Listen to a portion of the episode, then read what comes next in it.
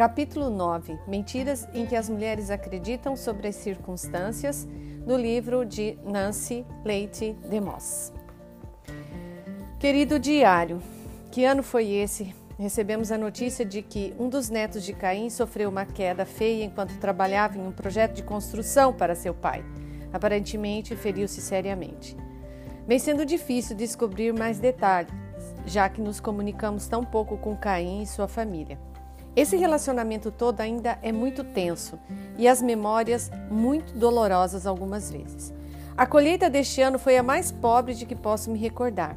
Adão teve de trabalhar muitas horas essas para poder obter comida suficiente para a nossa sobrevivência. Quando chega a casa no final do dia, está exausto e não sente vontade de conversar ou de fazer coisa alguma. Gostaria de poder dizer que fui um apoio para ele ao longo de tudo isso, mas tive minhas próprias lutas. Não tenho mais energia que costumava ter e me sinto sobrecarregada com frequência tentando manter a casa em ordem, especialmente com quatro filhos morando ainda conosco. Nossa vida é tão agitada, é difícil saber como conciliar marido, filhos, netos, trabalhos domésticos e ainda encontrar tempo para mim. Às vezes a pressão realmente me irrita e me vejo sendo rabugenta com tudo e com todos ao meu redor. Sinto-me mal pela maneira como descarrego meu mau humor nas crianças e em Adão. Só ando muito cansada. Faz muito tempo que Adão e eu não temos um tempo juntos, só nós dois. Queria que pudéssemos encontrar uma maneira de ficar longe de tudo por um tempo. Talvez isso me ajudasse a lidar melhor com as coisas. Sei que algo tem que mudar. Era um daqueles dias. Você já os teve, sabe? Quando nada dá certo? Você talvez tenha lido sobre esse dia específico no livro de Alexander in the Terrible, Horrible, No Good, Very Bad Day de Judith Virsos, que ele diz: um dia terrível, horrível e nada bom. Parecia que estava dando uh, errado para o pobre Alexander. E ele diz: dormi com o chiclete na boca e agora chiclete grudado em meu cabelo. Quando saí da cama esta manhã, tropecei no skate e, por fatalidade, deixei cair meu suéter na pia enquanto a água corria. E pude entender que aquele seria um dia terrível, horrível, ruim, muito ruim. E ele estava certo. Alexander teve um dia horrível na escola, uma consulta ruim no dentista e uma parada muito ruim na loja de sapatos. E não foi apenas isso. Ele segue. Havia favas para o jantar e eu odeio favas. Estavam se beijando na televisão e eu odeio beijos. Meu banho estava quente demais, entrou sabão nos meus olhos, minha bolinha de gude caiu no ralo e tive que usar meu pijama de trem. Eu odeio meu pijama de trem. Quando fui para a cama, Nick pegou de volta o travesseiro que ele disse que poderia ficar comigo. A luz noturna do Mickey Mouse queimou e mordi minha língua. O gato quer dormir com Anthony e não comigo. Foi um dia terrível, horrível, ruim, muito ruim. Quem pode culpar o menino frustrado por suspirar ao final do dia? Acho que vou mudar para, para a Austrália? Alexander não é o único que já se sentiu assim. Provavelmente todas nós tivemos momentos em que desejamos que Deus nos chamasse para regiões desabitadas na terra. De fato, é exatamente sobre isso que o salmista orou em pelo menos uma ocasião. Tudo parecia pressioná-lo e aparentemente ele sentiu que havia suportado até onde podia. Em Salmos 55, 6 e 8, o salmista diz: Por isso eu disse: Ah, quem me dera ter asas como de pombo. Eu voaria e encontraria descanso. Fugiria para longe e me esconderia no deserto, e logo me protegeria da fúria do vento e da tempestade. Quando Deus criou a terra, olhou para tudo que havia feito e disse: Isso é bom. Desde a menor molécula até a galáxia, a galáxia mais gigantesca do universo, tudo estava em perfeita ordem. Tudo existia em perfeita harmonia. Não existiam coisas como confusão, mágoa, conflito ou frustração. Como vimos, Adão e Eva desfrutavam de um ambiente perfeito. Seu primeiro lar teria sido, teria deixado Martha Stewart com inveja. Tudo funcionava, nada estava quebrado ou precisava ser consertado. Ninguém nunca estava atrasado, cansado ou irritado. Ninguém nunca se endividava, tinha dor de cabeça, ficava doente ou morria. Nunca ninguém tinha seus sentimentos feridos, dizia algo insensível ou processava alguém. Não havia necessidade de terapeutas, advogados ou médicos, mas tudo isso mudou no instante em que Eva ouviu e agiu de acordo com a mentira de Satanás. Enquanto outrora o solo havia cedido prontamente o alimento para o homem e a mulher, agora o homem precisava lidar com os espinhos e cardos para sustentar sua família. Dar à luz deveria ser uma experiência alegre e natural para a mulher. Agora ela precisava suportar o esforço e a dor do parto. Além dos espinhos e das dores de parto, a experiência humana decaída incluía medo, vergonha e culpa, furacões, enchentes e terremotos, decepção, crime e violência, discussões e ações judiciais, pobreza, fome, racismo e guerra, lágrimas e ataques de nervo, artrite, tumores e câncer e injustiça. A entrada da mentira no mundo teve vastas consequências. Como uma gota de corante alimentar colocada em um copo d'água, o pecado contaminou tudo o que estava relacionado aos seres humanos e seu ambiente. A maioria das pessoas vive com decepções, com raiva e desespero desnecessários porque foram enganadas em relação às circunstâncias e ao sofrimento que é inevitável neste mundo decaído. 36 mentira. Se as circunstâncias fossem diferentes, eu seria diferente. Lembro-me de conversar anos atrás com uma jovem mãe que tinha um filho de dois anos e gêmeos de um ano. Ela disse com um suspiro: Nunca fui uma pessoa impaciente até ter os gêmeos. Essa senhora acreditava no que a maioria de nós acredita em um momento ou outro: que somos como somos devido às circunstâncias. A conclusão é que as circunstâncias nos tornam o que somos. Talvez você já tenha dito alguma vez, tal como: Ela me deixou tão louca. O que estamos dizendo é: sou na verdade uma mulher bondosa, gentil, amorosa, autocontrolada e cheia do espírito, mas você não pode acreditar no que ela fez para me deixar louca. Eu não teria perdido a calma, insistimos, se meu filho não tivesse enchido a secadora com água e pincelado os móveis da sala com manteiga. Ou, eu não teria dificuldade em meu casamento se meus pais não tivessem abusado verbalmente de mim e me feito sentir inútil. Ou ainda, eu não seria tão amarga se meu marido não tivesse fugido com outra mulher. Estamos dizendo alguém ou alguma coisa me fez ser do jeito que sou.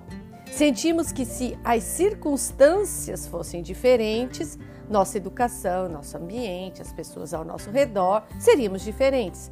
Seríamos mais pacientes ou mais amorosas, mais satisfeitas, mais fáceis de conviver.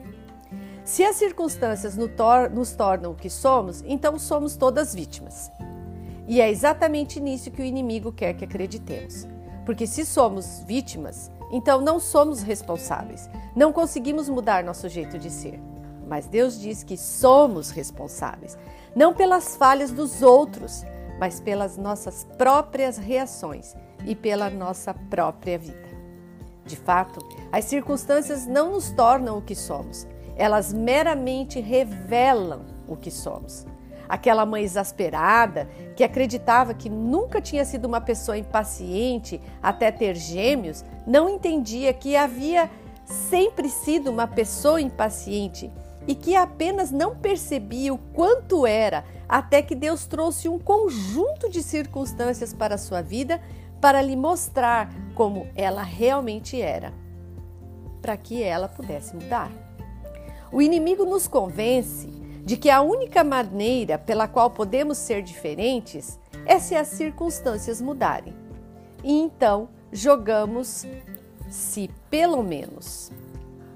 Se pelo menos não tivéssemos que nos mudar, se pelo menos morássemos mais perto de meus pais, se pelo menos tivéssemos uma casa maior com mais armários ou mais espaço, se pelo menos tivéssemos mais dinheiro, se pelo menos meu marido não tivesse que trabalhar tantas horas, se pelo menos eu fosse casada, ou se pelo menos eu não fosse casada, se pelo menos fosse casada com uma pessoa diferente, se pelo menos eu tivesse filhos, se pelo menos eu não tivesse tantos filhos, se pelo menos não tivesse perdido aquele filho, se pelo menos meu marido se comunicasse comigo, se pelo menos meu marido fosse um líder espiritual. Fomos enganadas a acreditar que seríamos mais felizes se tivéssemos um conjunto diferente de circunstâncias.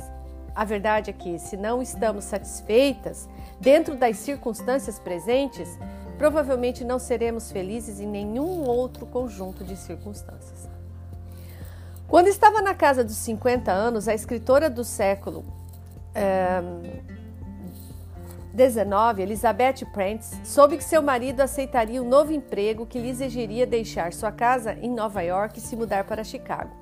A mudança significava deixar todos os amigos e representava um perigo para a sua saúde frágil. Em uma carta que ela escreveu a, uma amiga, dizia: Não queremos saber de nenhuma vontade, exceto a de Deus, nesta questão. A experiência do inverno passado mostrou para mim o fato de que lugar e posição não têm quase nada a ver com a felicidade, que podemos ser miseráveis em um palácio, radiantes em um calabouço. Talvez este desgosto seja exatamente o que precisamos para lembrar que somos peregrinos e estrangeiros nessa terra. A esposa de George Washington expressou a mesma convicção em uma carta escrita à sua amiga. Ainda estou determinada a ser alegre e feliz em qualquer situação na qual possa estar, porque também aprendi com a experiência que a maior parte de nossa felicidade ou de nossa miséria depende de nossa disposição e não das circunstâncias. Carregamos conosco as sementes de uma ou de outra em nossa mente por onde quer que vamos. O apóstolo Paulo aprendeu que podia se alegrar, ficar contente e produtivo em qualquer circunstância, porque a sua alegria e seu bem-estar não dependiam das circunstâncias, mas do amor e da fidelidade inabaláveis de Deus e da condição do seu relacionamento com Deus. É por isso que ele pôde dizer: Aprendi a estar satisfeito em todas as circunstâncias em que me encontre. Sei passar necessidade e sei também ter muito. Tenho experiência diante de qualquer circunstância e em todas as coisas, tanto na fartura como na fome, tendo muito ou enfrentando a escassez. Filipenses 4, 11 e 12. Paulo compreendeu que podemos não ser capazes de controlar as circunstâncias, mas que elas não precisam nos controlar. A verdade é que podemos confiar em um Deus sábio, amoroso e soberano para controlar todas as circunstâncias de nossa vida. A alegria, a paz e a estabilidade vêm de acreditar que cada circunstância que envolve nossa vida foi previamente filtrada por entre os seus dedos amorosos e faz parte de um grande e eterno plano que Ele está realizando neste mundo e em nossa vida. 37 mentira: eu não deveria ter de sofrer. Muitos esforços evangelísticos modernos prometeram aos pecadores paz interminável, alegria, um lar no céu e uma vida próspera até chegar lá se eles simplesmente aceitarem Jesus. Esse tipo de pregação, destituída do chamado para o discipulado e para que cada um carregue sua cruz, produziu uma geração de discípulos moles e fracos que não tem estômago para as batalhas da vida cristã. Quando suas esperanças são frustradas pelas inevitáveis dificuldades e tribulações, choramingam, lamentam-se e correm para a rota de fuga mais rápida. Convencendo-nos convencendo de que nosso sofrimento é imerecido ou desnecessário, o inimigo consegue despertar em nós o ressentimento e nos fazer resistir à vontade e aos propósitos de Deus. A mensagem que foi pregada pelo próprio Jesus e pelos apóstolos que o seguiam era um chamado para tomar a cruz, para se alistar para a batalha e para sofrer. O apóstolo Paulo ensinou que o sofrimento é um curso essencial no currículo de Deus para todos os crentes. Em meio a muitas tribulações, nos é necessário entrar no reino de Deus. Arthur Matthews serviu como missionário na China em 1938 a 1949, quando os comunistas tomaram o controle. Ele foi um dos últimos missionários na China a sair de lá em 1953, depois de ser mantido em prisão domiciliar por quatro anos com sua esposa e filho. Seus textos refletem um compromisso com a abnegação e o desejo de abraçar os planos e os propósitos de Deus no sofrimento. Diz ele: Tendemos a olhar para as circunstâncias da vida em termos do que elas podem nos fazer em relação às nossas mais caras esperanças e conveniências, e moldamos nossas decisões e reações de acordo com isso. Quando alguma questão nos ameaça, corremos para Deus, não a fim de buscar sua perspectiva, mas para pedir-lhe para desviar o rumo desses problemas. Nossa preocupação com nós mesmos tem prioridade sobre qualquer coisa que Deus possa estar tentando fazer por meio dessa mesma situação. Uma geração escapista entende a segurança, a prosperidade e o bem-estar físico como evidência da bênção de Deus. Portanto, quando Ele coloca o sofrimento e a aflição em nossas mãos, compreendemos mal seus sinais e interpretamos mal suas intenções. A verdade é que Deus está muito mais interessado em nossa santidade do que em nossa felicidade imediata e temporal. Ele sabe que se não formos santos, nunca poderemos ser verdadeiramente felizes. A verdade é que é impossível ser santo sem o sofrimento. Até mesmo o próprio Jesus, durante seus anos aqui na Terra, de alguma forma inexplicável, foi aperfeiçoado por meio do sofrimento. E, embora sendo filho, aprendeu a obediência por meio das coisas que sofreu. Hebreus 5:8. Dizemos que queremos ser como Jesus e depois resistimos ao instrumento adequado que Deus escolhe para realizar esse desejo. Trigésima oitava mentira. As circunstâncias não mudarão nunca, elas vão durar para sempre. Essa mentira aprisiona muitas mulheres no desânimo e desespero. A verdade é que sua dor, seja ela aflição física, memórias de abuso, um casamento problemático ou um coração machucado por uma criança rebelde, pode continuar por muito tempo, mas ela não vai durar para sempre. Ela pode continuar por toda a sua vida aqui nesta terra, porém, mesmo uma vida inteira, não é para sempre. A verdade é que, num breve momento a partir de agora, à luz da eternidade, quando estivermos na presença do Senhor, tudo o que ocorreu nesta vida terá se tratado apenas de um instante, uma vírgula. Uma mulher ligou alguns dias e pediu conselhos para lidar com uma situação complicada e dolorosa em seu casamento. A situação era essa desde quando ela conseguia se lembrar e não havia indicação de que nada mudaria no futuro. No decorrer da conversa, fiquei comovida quando essa esposa querida e sofredora disse: Se isso perdurar ao longo de toda a nossa vida, está tudo bem. Sei que o tempo é curto e a eternidade é longa. Um dia tudo isso será apenas um pontinho na tela. Ela não falou como alguém que apenas se resignou ao seu destino. Ela deseja realmente que as coisas mudem, mas tem uma perspectiva de tempo e eternidade que lhe permite ser fiel em meio ao fogo. Outra mulher veio até mim anos atrás após uma conferência e disse: Quero lhe agradecer pelo que disse sobre ser fiel ao companheiro, não importa o que aconteça. Seguiu contando a história de como vivera casada durante 40 anos com um homem muito perverso. Ela disse: durante todos esses anos, muitas pessoas, incluindo cristãos bem intencionados, me aconselharam a sair do casamento. Mas de alguma forma, Deus continua a me lembrar o voto que eu havia feito, e eu não acreditava que fosse certo ir embora. Depois de uma pausa, ela continuou: Estou tão feliz por haver esperado. Veja, há um ano meu marido finalmente foi salvo e Deus o está transformando verdadeiramente depois de todos esses anos. E não só isso, disse suavemente com lágrimas nos olhos. Você não pode acreditar nas mudanças incríveis que Deus fez em minha vida como resultado de todo esse sofrimento. O problema é que somos tão ligadas à Terra que, para a maioria de nós, 40 anos soam como a eternidade. Não conseguimos nos imaginar suportando tanto tempo. Se pudéssemos ver que 40 anos ou mais são irrelevantes à luz da eternidade. Independentemente do período pelo qual nosso sofrimento continua, a palavra de Deus nos assegura que ele não vai durar para sempre. Romanos 8, 18 diz: Considero que os sofrimentos do presente não se podem comparar com a glória que será revelada em nós. As noites de choro podem durar meses ou até mesmo anos, mas se você é uma filha de Deus, não durarão para sempre. Deus determinou a duração exata do seu sofrimento, e este não vai durar um momento a mais do que Deus sabe que é necessário para cumprir seus propósitos santos e eternos em sua vida e por meio dela.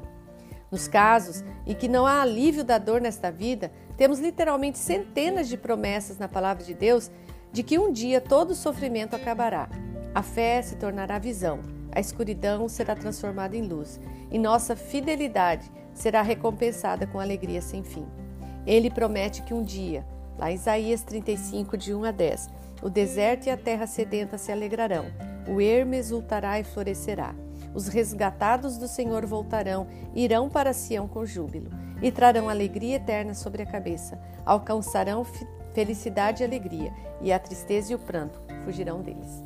Independentemente de quanto as forças das trevas parecem poderosas aqui e agora, o capítulo final já foi escrito e Deus vence. Acreditar na verdade sobre o que está à nossa frente nos encherá de esperança e nos permitirá perseverar até lá. 39 mentira. Não consigo mais suportar. Aqui está outra mentira em que o inimigo trabalha duro para nos fazer acreditar, porque ele sabe que se o fizermos, viveremos na derrota e na desesperança. Uma mulher escreveu: Tenho gêmeos de um ano de idade que estão com problemas crônicos de infecções no ouvido e resfriado há dois meses, o que os deixa constantemente chorões e irritados. Eu repetia para mim mesmo, para meu marido e para qualquer um que quisesse ouvir: Não consigo mais suportar. A mentira era uma profecia autorrealizada que estava me estressando. Quando finalmente disse: Sim, consigo suportar e vou cumprir meu dever para com eles, a maior parte da tensão e do estresse que estava sentindo acabou. Todas nós já tivemos épocas em que sentimos que simplesmente não conseguimos continuar, simplesmente não aguentamos mais. Tal como acontece com todas as outras áreas do engano, a chave para derrotar essa mentira é combatê-la com a verdade.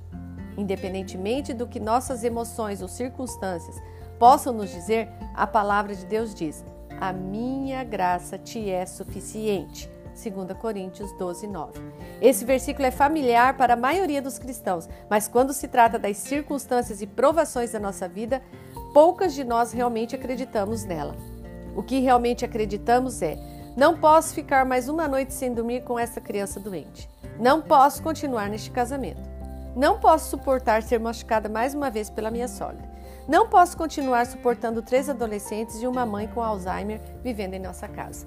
No entanto, quer escolha acreditar nisso, quer não, se sou filha de Deus, a verdade é que sua graça é suficiente para mim. Na suposição, é claro, de que não assumir responsabilidades que ele nunca pretendeu que assumisse. Se o fardo é dado por Deus, posso continuar por sua graça. Sua graça é suficiente para cada momento, cada circunstância, cada detalhe, cada necessidade e cada fracasso de minha vida. Quando estou exausta e penso que não posso enfrentar as tarefas inacabadas que ainda estão diante de mim, Sua graça é suficiente para mim. Quando estou tendo dificuldades em reagir àquele membro da família ou aquela pessoa no escritório que realmente me irrita, Sua graça é suficiente para mim. Quando sou tentada a desabafar minha frustração falando palavras ásperas, Sua graça é suficiente para mim. Quando cedi ao meu desejo por comida pela enésima vez no dia, Sua graça é suficiente para mim. Quando fico nervosa com minha família e me torno tensa e até mesmo rabugenta, sua graça é suficiente para mim. Quando não sei que caminho seguir ou que decisão tomar, Sua graça é suficiente para mim. Quando meu coração está se partindo com uma sensação avassaladora de perda e de luto, enquanto me coloco junto ao túmulo de alguém querido, Sua graça é suficiente para mim. Para que você precisa da graça de Deus? Filhos rebeldes ou dores corporais? marido não amoroso, falta de dinheiro no banco, lutando para criar três filhos sem um pai em casa, não sabe de onde virá o aluguel do próximo mês, perdeu o seu trabalho, acabou de se mudar para uma nova cidade e não conhece uma, uma só alma, a igreja está passando por uma divisão, desesperadamente sozinha, carregada de culpa, dependente química, hormônios enlouquecendo? Preencha o espaço em branco Seja qual for sua história, seja qual for sua situação agora, a graça de Deus é suficiente para você. Os recursos divinos estão disponíveis para atender a sua necessidade. Não importa quão grande ela seja, essa é a verdade e a verdade libertará. Cara filha de Deus, seu Pai Celeste nunca levará a nenhum lugar em que sua graça não a sustente. Ele nunca vai colocar sobre você uma carga maior do que a graça que ele dará para suportá-la.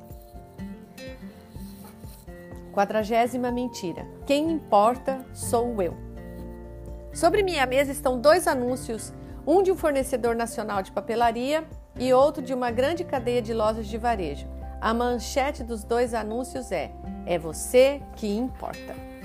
A filosofia por trás dessas campanhas é quase tão antiga quanto a raça humana. Na verdade, é exatamente isso que a serpente disse a Eva: Isso tudo tem a ver com você. É uma campanha que ela vem utilizando de forma eficaz durante desde a aurora dos tempos. Uma escritora observou que para a maioria das pessoas, as personagens mais importantes do universo são elas mesmas. Sua vida, suas vidas são feitas de infinitas variações da palavra eu. É verdade. Apesar de toda a conversa sobre autoimagem pobre, nossa reação instintiva à vida é autocentrada. Como isso me afeta? Será que isso vai me fazer feliz? Por que isso tem que acontecer comigo? O que ela pensa sobre mim? É a minha vez. Onde está a minha parte? Ninguém se importa com minhas ideias. Ele machucou meus sentimentos. Tenho que ter algum tempo para mim. Preciso do meu espaço. Ele não é sensível às minhas necessidades. Não nos é suficiente ser o centro do nosso próprio universo. Queremos ser o centro do universo de todos os outros também incluindo o de Deus. Quando os outros não se curvam diante de nós e não se dedicam a promover nossa felicidade e satisfazer nossas necessidades, nós nos machucamos e começamos a procurar formas alternativas de cumprir nossa agenda egocêntrica. Você pode pensar que a igreja é o lugar onde as coisas giram em torno de Deus e não do homem, mas não tem sido necessariamente assim. Em seu livro o Dr. Larry Crabb oferece uma análise per perspicaz de quanto a igreja tem cedido à mentira e tem autocentrado no homem. Ajudar as pessoas a se sentirem amadas, diz ele, e úteis, tornou-se a missão central da igreja. Não estamos aprendendo a adorar a Deus em abnegação e com serviço valioso, mas a abraçar nossa criança interior, curar nossas memórias, superar vícios, exaltar nossas depressões, melhorar nossa autoimagem, estabelecer limites de autopreservação, substituir o ódio a si mesmo pelo amor próprio e substituir a vergonha por uma aceitação afirmativa de quem somos. A cura da dor está absorvendo uma parte crescente da energia da igreja e isso é alarmante. Reorganizamos as coisas de tal forma que Deus agora é digno de honra porque nos honrou. Digno é o Cordeiro, exclamamos, não em resposta à sua maravilhosa graça, mas porque ele recuperou aquilo que mais valorizamos, a capacidade de gostarmos de nós mesmos. Agora importamos mais do que Deus. O apóstolo Paulo entendeu que Deus não existe para nós, mas que nós existimos para Ele. Em Colossenses 1, 16 a 18 diz: porque nele foram criadas todas as coisas nos céus e na terra, as visíveis e as invisíveis, sejam tronos, sejam dominações, sejam principados, sejam poderes, tudo foi criado por ele e para ele. Nele tudo subsiste. Ele também é a cabeça do corpo, que é a igreja. É o princípio, o primogênito dentre os mortos, para que em tudo tenha o primeiro lugar. Por que Paulo era capaz de cantar hinos a Deus no meio da noite, estando no interior de uma masmorra romana? Como ele podia permanecer fiel e alegrar-se sempre enquanto era apedrejado, naufragava, contavam mentiras sobre ele e era rejeitado por seus amigos e inimigos? Como podia alegrar-se sempre quando estava com fome e cansado? Seu segredo era que havia resolvido a questão do porquê estava vivendo. Não estava vivendo para agradar a si mesmo ou para ter suas necessidades satisfeitas. Desde sua conversão no caminho para Damasco, ele tinha uma paixão ardente: viver para a glória e o prazer de Deus. Tudo o que importava para ele era conhecer a Cristo e torná-lo conhecido pelos outros. O lema de Paulo era: Viver é Cristo. Uma vez que isso estava estabelecido, nada mais importava. Coram Deo. É uma expressão latina que significa diante da face de Deus. Muitos anos, uma mulher me mandou um quadro no qual ela havia escrito à mão um lembrete sucinto do que significava viver como nosso Criador nos projetou para viver. Coram Del, diante da face de Deus, viver toda a vida, diante da face de Deus, na presença de Deus, sob a autoridade de Deus e para a glória de Deus. Quero encerrar este capítulo compartilhando com vocês três histórias de mulheres que exemplificam o que significa viver coram deu, viver diante da face de Deus. Cindy compartilhou sua história comigo em uma longa carta. Ela se casou com 18 anos e aos 21 tinha três filhos. Embora houvesse sido batizada quando criança, não sabia o que era ter um relacionamento pessoal com Jesus. Quando estava na casa dos 30, enquanto sua mãe estava em hospital em coma, morrendo de câncer, Cindy pegou uma Bíblia, Gideão, e chamou ao Senhor para ajudá-la. A partir daquele momento, escreveu ela, eu tive um desejo no meu coração de conhecer a Deus. Ao longo dos anos seguintes, seu casamento e sua vida familiar tornaram-se cada vez mais difíceis. Havia um círculo vicioso de comportamento e linguagem abusivos. Sua filha de 14 anos fugiu de casa e seus dois filhos estavam frequentemente com problemas na escola e com a polícia. Em determinado ponto, Cindy deixou o marido durante duas semanas com a intenção de se divorciar. Por meio de uma série de circunstâncias, Deus lhe deu nova compaixão por ela, por ele, e ela voltou para casa. No meio de toda a agitação no lar, Cindy participou de uma reunião em uma igreja próxima, onde ouviu a boa nova do amor de Deus e de como Jesus morreu para salvar os pecadores. Ela finalmente entregou seu coração a Jesus e tornou-se uma nova pessoa. As coisas continuaram a piorar em sua casa. Seus filhos, então na adolescência, estavam completamente fora de controle. Sua filha acabou nas ruas por um ano, depois que o pai não a deixou entrar em casa certo dia. Posteriormente, a filha se casou e teve cinco filhos. Agora está passando por um divórcio, depois de 25 anos de casamento. O pai nunca mais quis conversar com a filha e não conhece seus netos e bisnetos. Um filho, um filho deles foi desonrosamente demitido da Marinha e passou quatro anos na prisão. Ele e o pai estão afastados e não se falam há anos. O outro filho se tornou viciado em drogas e também foi desonrosamente demitido do exército. Ele se envolveu em um homicídio em um bar e passou 22 anos na penitenciária. Embora tenha feito uma profissão de fé na prisão, já não demonstra qualquer interesse pelas coisas espirituais. Cindy concluiu sua carta com uma reflexão sobre as necessidades de sua família e sobre a maneira como ela se encaixa em tudo o que está acontecendo. Diz ela: não há natais ou dias de ação de graça aqui em casa. Será que um dia minha família será curada emocionalmente e espiritualmente? Só o Senhor sabe. Mas Deus é o Senhor da minha vida e acredito que Ele quer me usar para ser uma testemunha e uma luz para minha família. Se eu não lhes mostrar a verdade da maravilhosa graça de Deus, quem o fará? Seria tão fácil simplesmente ir embora para uma ilha onde haja paz e alegria mas Deus me escolheu para estar onde estou, para ser testemunha para meu marido não salvo e para os meus filhos. Como posso ajudar meu marido a ver que um dia seu orgulho será jogado fora e ele terá de enfrentar a Cristo? Como posso ajudar minha filha a ver a verdade do amor incondicional de Deus? Como posso ajudar meu filho mais velho, que virou as costas para Deus desde que saiu da prisão? Como posso ajudar meu marido a se reconciliar com seu outro filho e com sua filha? Só pelo poder, sabedoria e amor de Deus. Portanto, de todo o meu coração, minha mente, corpo e alma, eu digo: sim, Senhor, seja lá o que for que o Senhor deseja que eu faça. Jenny Thompson uma mulher jovem cujo marido foi para o Senhor há pouco tempo, depois de uma imensa batalha de dois anos contra a leucemia. Em uma carta escrita três meses depois da morte de seu marido, essa viúva, com quatro filhos, tendo mais velho, sete anos, expressa uma perspectiva extraordinária sobre o coração e os propósitos de Deus. O Senhor tem sido fiel em nos sustentar neste momento. Eu não teria escolhido este caminho para a minha vida ou para a vida de meus filhos nem um milhão de anos, mas aprendemos muito mais em meio a essas circunstâncias do que qualquer outra. Deus vem sendo honrado e glorificado de uma maneira que nunca poderia ter acontecido sem tal situação.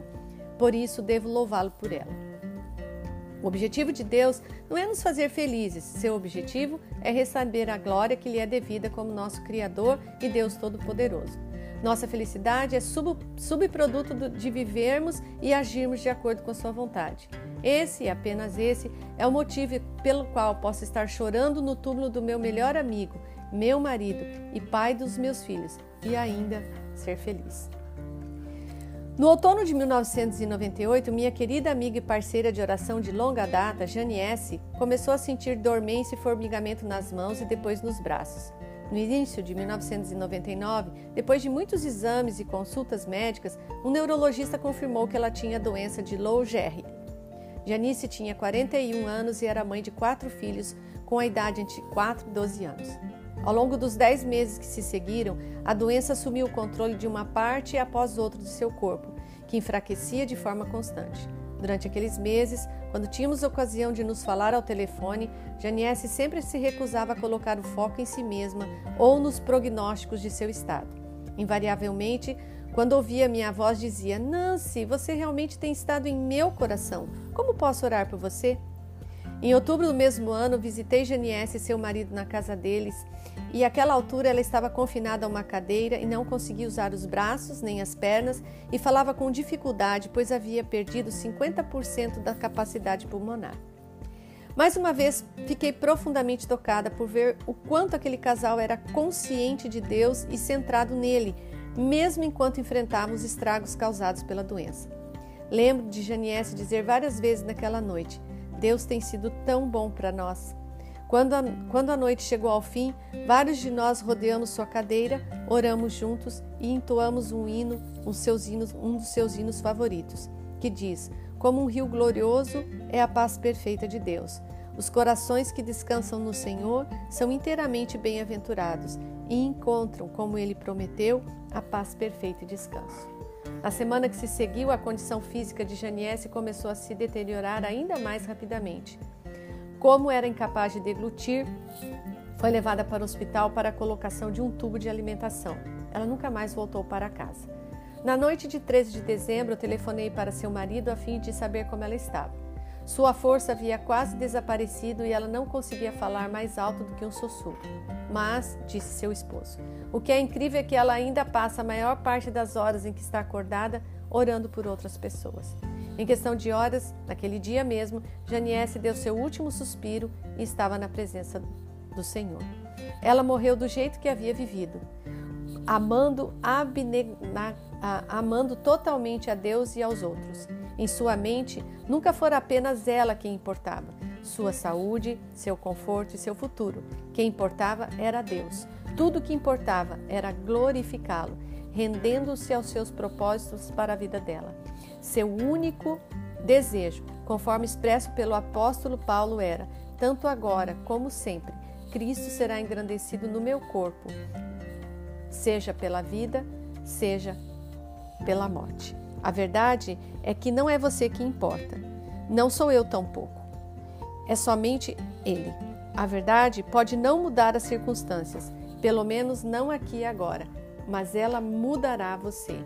A verdade a libertará.